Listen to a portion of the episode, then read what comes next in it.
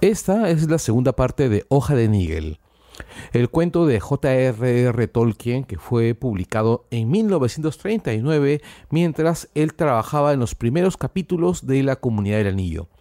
Como les dije eh, antes de comenzar a leer la primera parte, es un texto que me gusta muchísimo, es un texto eh, que describe mucho la manera en que Tolkien pensaba. Tolkien era una persona profundamente religiosa, era una persona que tenía una enorme espiritualidad, eh, que manejaba de una manera distinta a su amigo C.S. Lewis, que era un poquito más este, predicador en el sentido clásico de la palabra, pero que deja también una visión muy secular sobre la espiritualidad, una visión muy, muy libre acerca de, de lo que pasa con una persona en sus últimos momentos.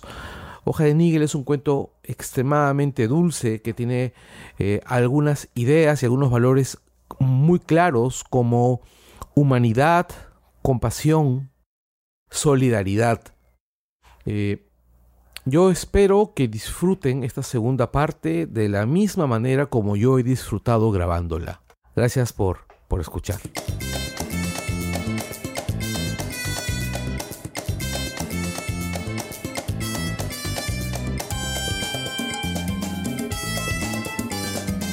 Bienvenidos a Langoy Extra una píldora sobre el contenido que no logra llegar al programa semanal y que llega a ustedes dos o tres veces por semana o cuando lo meriten.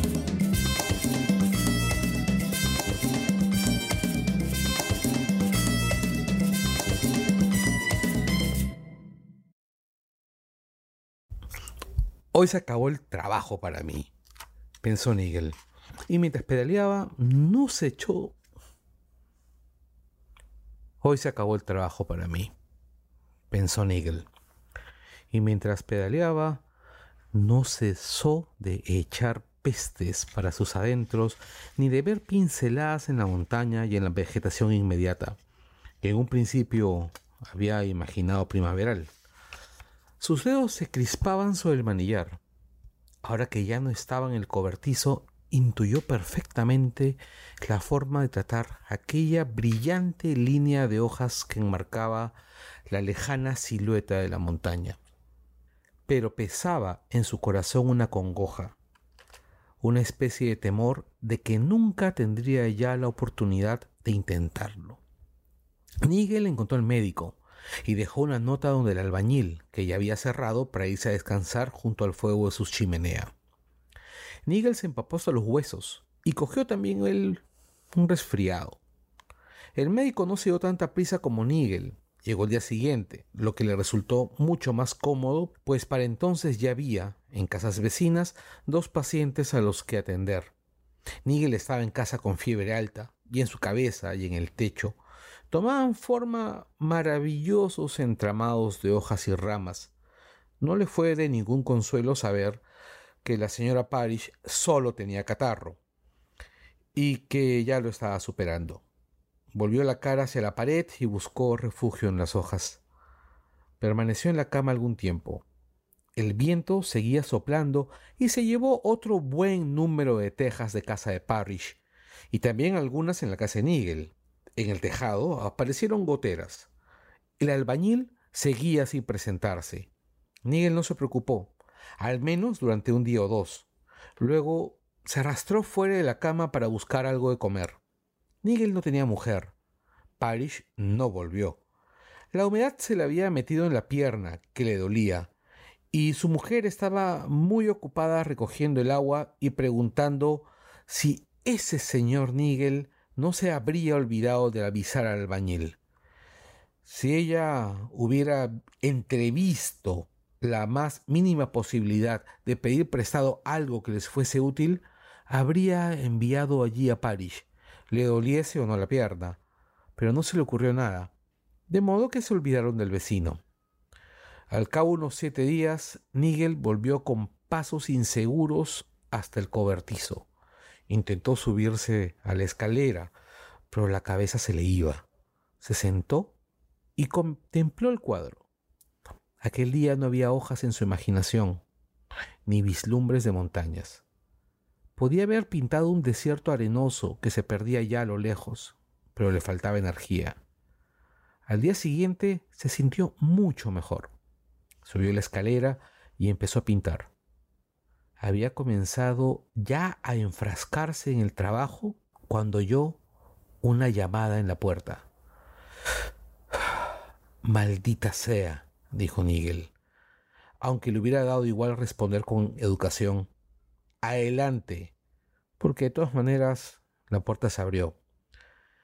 En esta ocasión entró un hombre de buena estatura, un perfecto desconocido. Este es un estudio privado, dijo Nigel. Estoy ocupado. Váyase. Soy inspector de inmuebles, dijo el hombre, manteniendo sus credenciales en alto, de forma que Nigel las pudiera ver desde la escalera. Oh, dijo. La casa de su vecino está muy descuidada, dijo el inspector. Ya lo sé. Les dejé una nota a los albañiles hace bastante tiempo, pero no han venido. Luego eh, yo caí enfermo pero ahora no está enfermo. Pero yo no soy el albañil.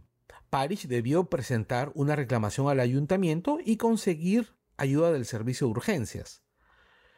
Están ocupados con daños más importantes que cualquiera de estos, dijo el albañil. Ha habido inundaciones en el valle y numerosas familias se han quedado sin hogar. Usted debió haber ayudado a su vecino a hacer unos arreglos provisionales y evitar así perjuicios cuya reparación fuese más costosa. Lo dicta la ley. Tiene aquí cantidad de materiales, lienzo, madera, pintura impermeable. ¿Dónde? Ahí, dijo el pintor. El... Ahí, dijo el inspector, señalando el cuadro. Mi cuadro. Me temo que sí, dijo el inspector, pero primero son las casas. La ley es la ley. Pero no puedo. Ni él no dijo más, porque en ese momento entró otro hombre. Se parecía mucho al inspector, casi como un doble, alto, vestido de negro. Vamos, dijo, soy el chofer. Miguel bajó la escalera tambaleándose. Parecía haberle vuelto la fiebre y la cabeza se le iba. Sintió frío en todo el cuerpo. ¿Chofer? ¿Chofer de quién? murmuró. ¿Chofer de qué? Suyo y de su coche. Hace tiempo que el vehículo estaba pedido. Por fin ha llegado. Lo estaba esperando. ¿Se sabe usted? Ya sabe usted que hoy sale de viaje. Ah, esto es, dijo el inspector. Tiene que marcharse. Mal comienzo para un viaje. Dejar las cosas sin terminar. Pero en fin, al menos ahora podremos dar alguna utilidad a ese lienzo. Nigel salió en completo silencio.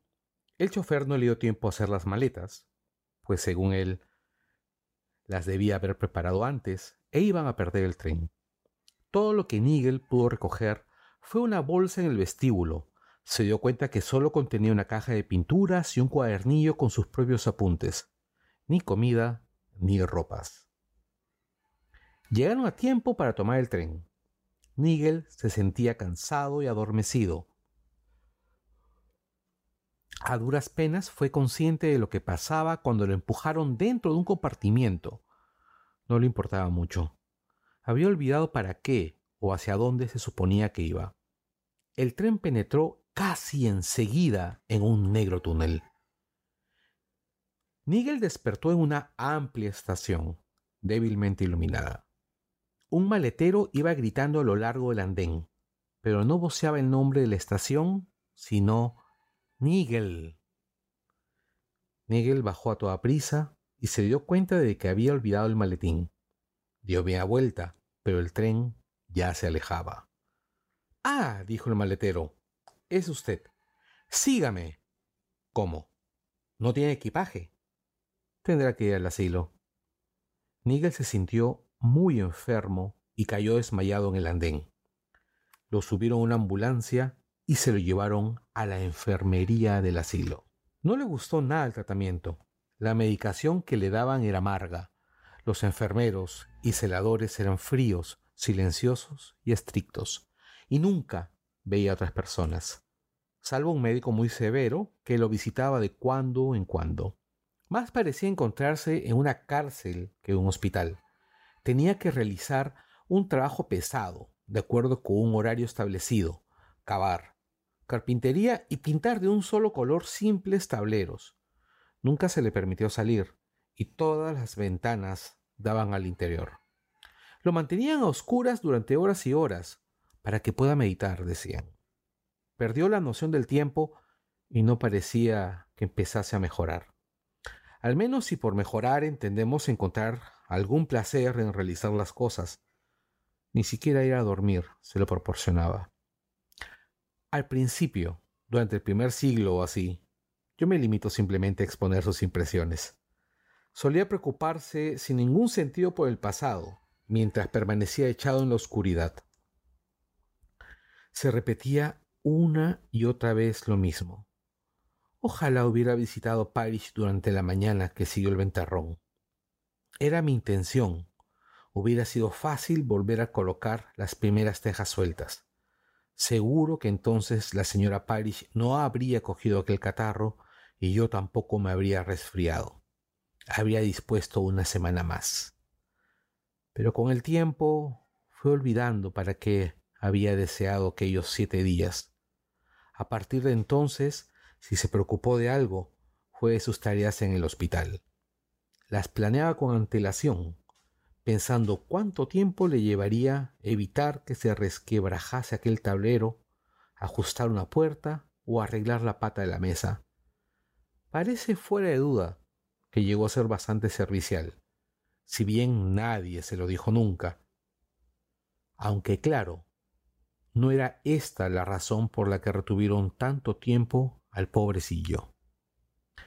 Debían haber estado esperando que mejorase, y juzgaban la mejoría de acuerdo con un extraño y peculiar sistema médico. De todas formas, el pobre Nigel no obtenía ningún placer de aquella vida, ni siquiera los que él había aprendido a llamar placeres. No se divertía, desde luego, pero tampoco podía negarse que comenzaba a experimentar un sentimiento de, digamos, satisfacción. A falta de pan, se había acostumbrado a iniciar su trabajo tan pronto como sonaba una campana y a dejarlo al sonar la siguiente, todo recogido y listo para poder continuar cuando fuera preciso. Hacía muchas cosas al cabo del día, terminaba sus trabajillos con todo primor. No tenía tiempo libre, excepto cuando se encontraba solo en su celda. Y sin embargo comenzaba a ser dueño del tiempo. Comenzaba a saber qué hacer con él, Allí no existía ninguna sensación de prisa. Disfrutaba ahora de mayor paz interior y en los momentos de descanso podía descansar de verdad. Entonces, de imprevisto, le cambiaron todo el horario. Casi no le permitían ir a la cama. Lo apartaron totalmente de la carpintería y lo mantuvieron cavando una jornada tras otra. Lo aceptó bastante bien. Pasó mucho tiempo antes de que intentara rebuscar en el fondo de su espíritu las maldiciones que casi había olvidado. Estuvo cavando hasta que le dio la impresión de tener rota la espalda. Las manos se le quedaron en carne viva y comprendió que era incapaz de levantar una palada más de tierra. Nadie le dio las gracias, pero el médico se acercó y echó una ojeada. Basta, dijo. Descanso absoluto, a oscuras. Nigel yacía en la oscuridad, completamente relajado, y como no había sentido ni pensado nada en absoluto, no podía asegurar si llevaba allí horas o años. Fue entonces cuando oyó voces. Una voz, unas voces, que nunca había oído antes. Parecía tratarse de un consejo de médicos, o quizá de un jurado reunido, en una habitación inmediata y seguramente con la puerta abierta, aunque no veía ninguna luz. Ahora el caso Nigel, dijo una voz severa, más severa que la del doctor. ¿De qué se trata? dijo una segunda voz, que se podía calificar de amable, aunque no era suave. Era una voz que estilaba autoridad y sonaba un tiempo esperanzadora y triste. ¿Qué le pasa a Nigel? Tenía el corazón en su sitio. Sí, pero no funcionaba bien, dijo la primera voz, y no tenía la cabeza bien encajada. Pocas veces se detenía a pensar. Fíjese en el tiempo que perdía y sin siquiera divertirse. Nunca terminó de prepararse para el viaje. Vivía con cierto desahogo y sin embargo llegó aquí con lo opuesto. Y hubo que ponerlo en el ala de beneficencia. Me temo que es un caso difícil. Creo que debería quedarse algún tiempo más. Puede que no le sentara mal, dijo la segunda voz, pero no hay que olvidar que es un pobre hombre. Jamás se pretendió que de verdad llegase a ser alguien y nunca fue muy fuerte. Vamos a ver los registros. Sí, hay algunos puntos a su favor, en efecto. Quizá, dijo la primera voz, pero pocos de ellos resistirían un análisis exhaustivo. Bueno, contestó la segunda voz, tenemos esto. Era pintor por vocación. De segunda fila, desde luego. Con todo, una hoja pintada por Nigel posee un encanto propio. Se tomó muchísimo trabajo con las hojas y solo por cariño. Nunca creyó que aquello fuera a ser lo importante. Tampoco aparecen los registros que pretendiese, ni siquiera ante sí mismo, excusar con esto su olvido de las leyes. Entonces no habría olvidado tantas, dijo la primera voz.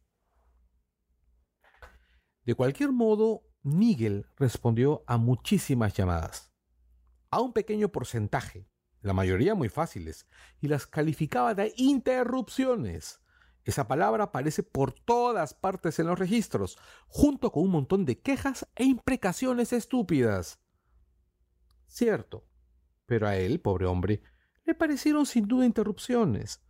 Por otro lado, jamás esperaba ninguna recompensa, como tantos de su clase lo llaman. Tenemos el caso de Parrish, por ejemplo, que ingresó después. El vecino de Nigel nunca movió un dedo por él, y en rarísimas ocasiones llegó a mostrar alguna gratitud. Sin embargo, nada en los registros indica que Nigel esperaba la gratitud de Parrish. No parece haber pensado en ello. Sí, eso es algo, dijo la primera voz, aunque bastante poco. Lo que ocurre, como podrá comprobar, es que muchas veces Nigel simplemente lo olvidaba. Borraba de su mente, como una pesadilla ya pasada, todo lo que había hecho por Parrish. Nos queda aún el último informe, dijo la segunda voz. El viaje en bicicleta bajo la lluvia. Quisiera destacarlo. Parece evidente que fue un auténtico sacrificio. Nigel sospechaba que estaba echando por la borda su última oportunidad con el cuadro, y sospechaba también que no había razones de peso para la preocupación de Parrish. Creo que le da más valor del que tiene, dijo la primera voz. Pero usted tiene la última palabra. Tarea suya es, desde luego, presentar la mejor interpretación de los hechos. A veces la tienen. ¿Cuál es su propuesta? Creo que el caso está ahora listo para un tratamiento más amable, dijo la segunda voz. Nigel pensó que nunca había oído nada tan generoso. Lo de tratamiento amable hacía pensar en un cúmulo de espléndidos regalos y en la invitación a un festín regio. En aquel momento Nigel se sintió avergonzado. Oír que se lo consideraba digno de un tratamiento bondadoso lo abrumaba y lo hizo enrojecer en la oscuridad. Era como ser galardonado en público, cuando el interesado y todos los presentes saben que el premio es inmerecido. Nigel ocultó su sonrojo bajo la burda manta. Hubo un silencio. Luego la primera voz, muy cercana, se dirigió a él. Ha estado escuchando, dijo. Sí, respondió. Bueno, ¿alguna observación? ¿Puede darme noticias de Parrish? dijo Nigel. Me gustaría volver a verlo. Espero que no se encuentre muy mal. ¿Pueden curarle la pierna? Le hacía pasar malos ratos. Y por favor, no se preocupen por nosotros dos. Era un buen vecino y me proporcionaba patatas excelentes a muy buen precio, ahorrándome mucho tiempo. ¿Sí? dijo la primera voz. Me alegra oírlo. Hubo otro silencio. Nigel se dio cuenta de que las voces se alejaban. Bien, de acuerdo, oyó que respondía en la distancia la primera voz. Que comience la segunda fase, mañana mismo, si usted quiere. Al despertar, Nigel encontró que las persianas estaban levantadas y su pequeña celda inundada de sol, y comprobó que le habían proporcionado ropas cómodas, no el uniforme del hospital, Después del desayuno, el doctor le atendió las manos adoloridas. Le dio un ungüento que enseguida se las mejoró. Le dio, además, unos cuantos consejos y un frasco de tónico, por si le hacía falta. A media mañana le entregaron una galleta y un vaso de vino y luego un billete. Ya puede ir a la estación, dijo el médico. Lo acompañará el maletero. Adiós.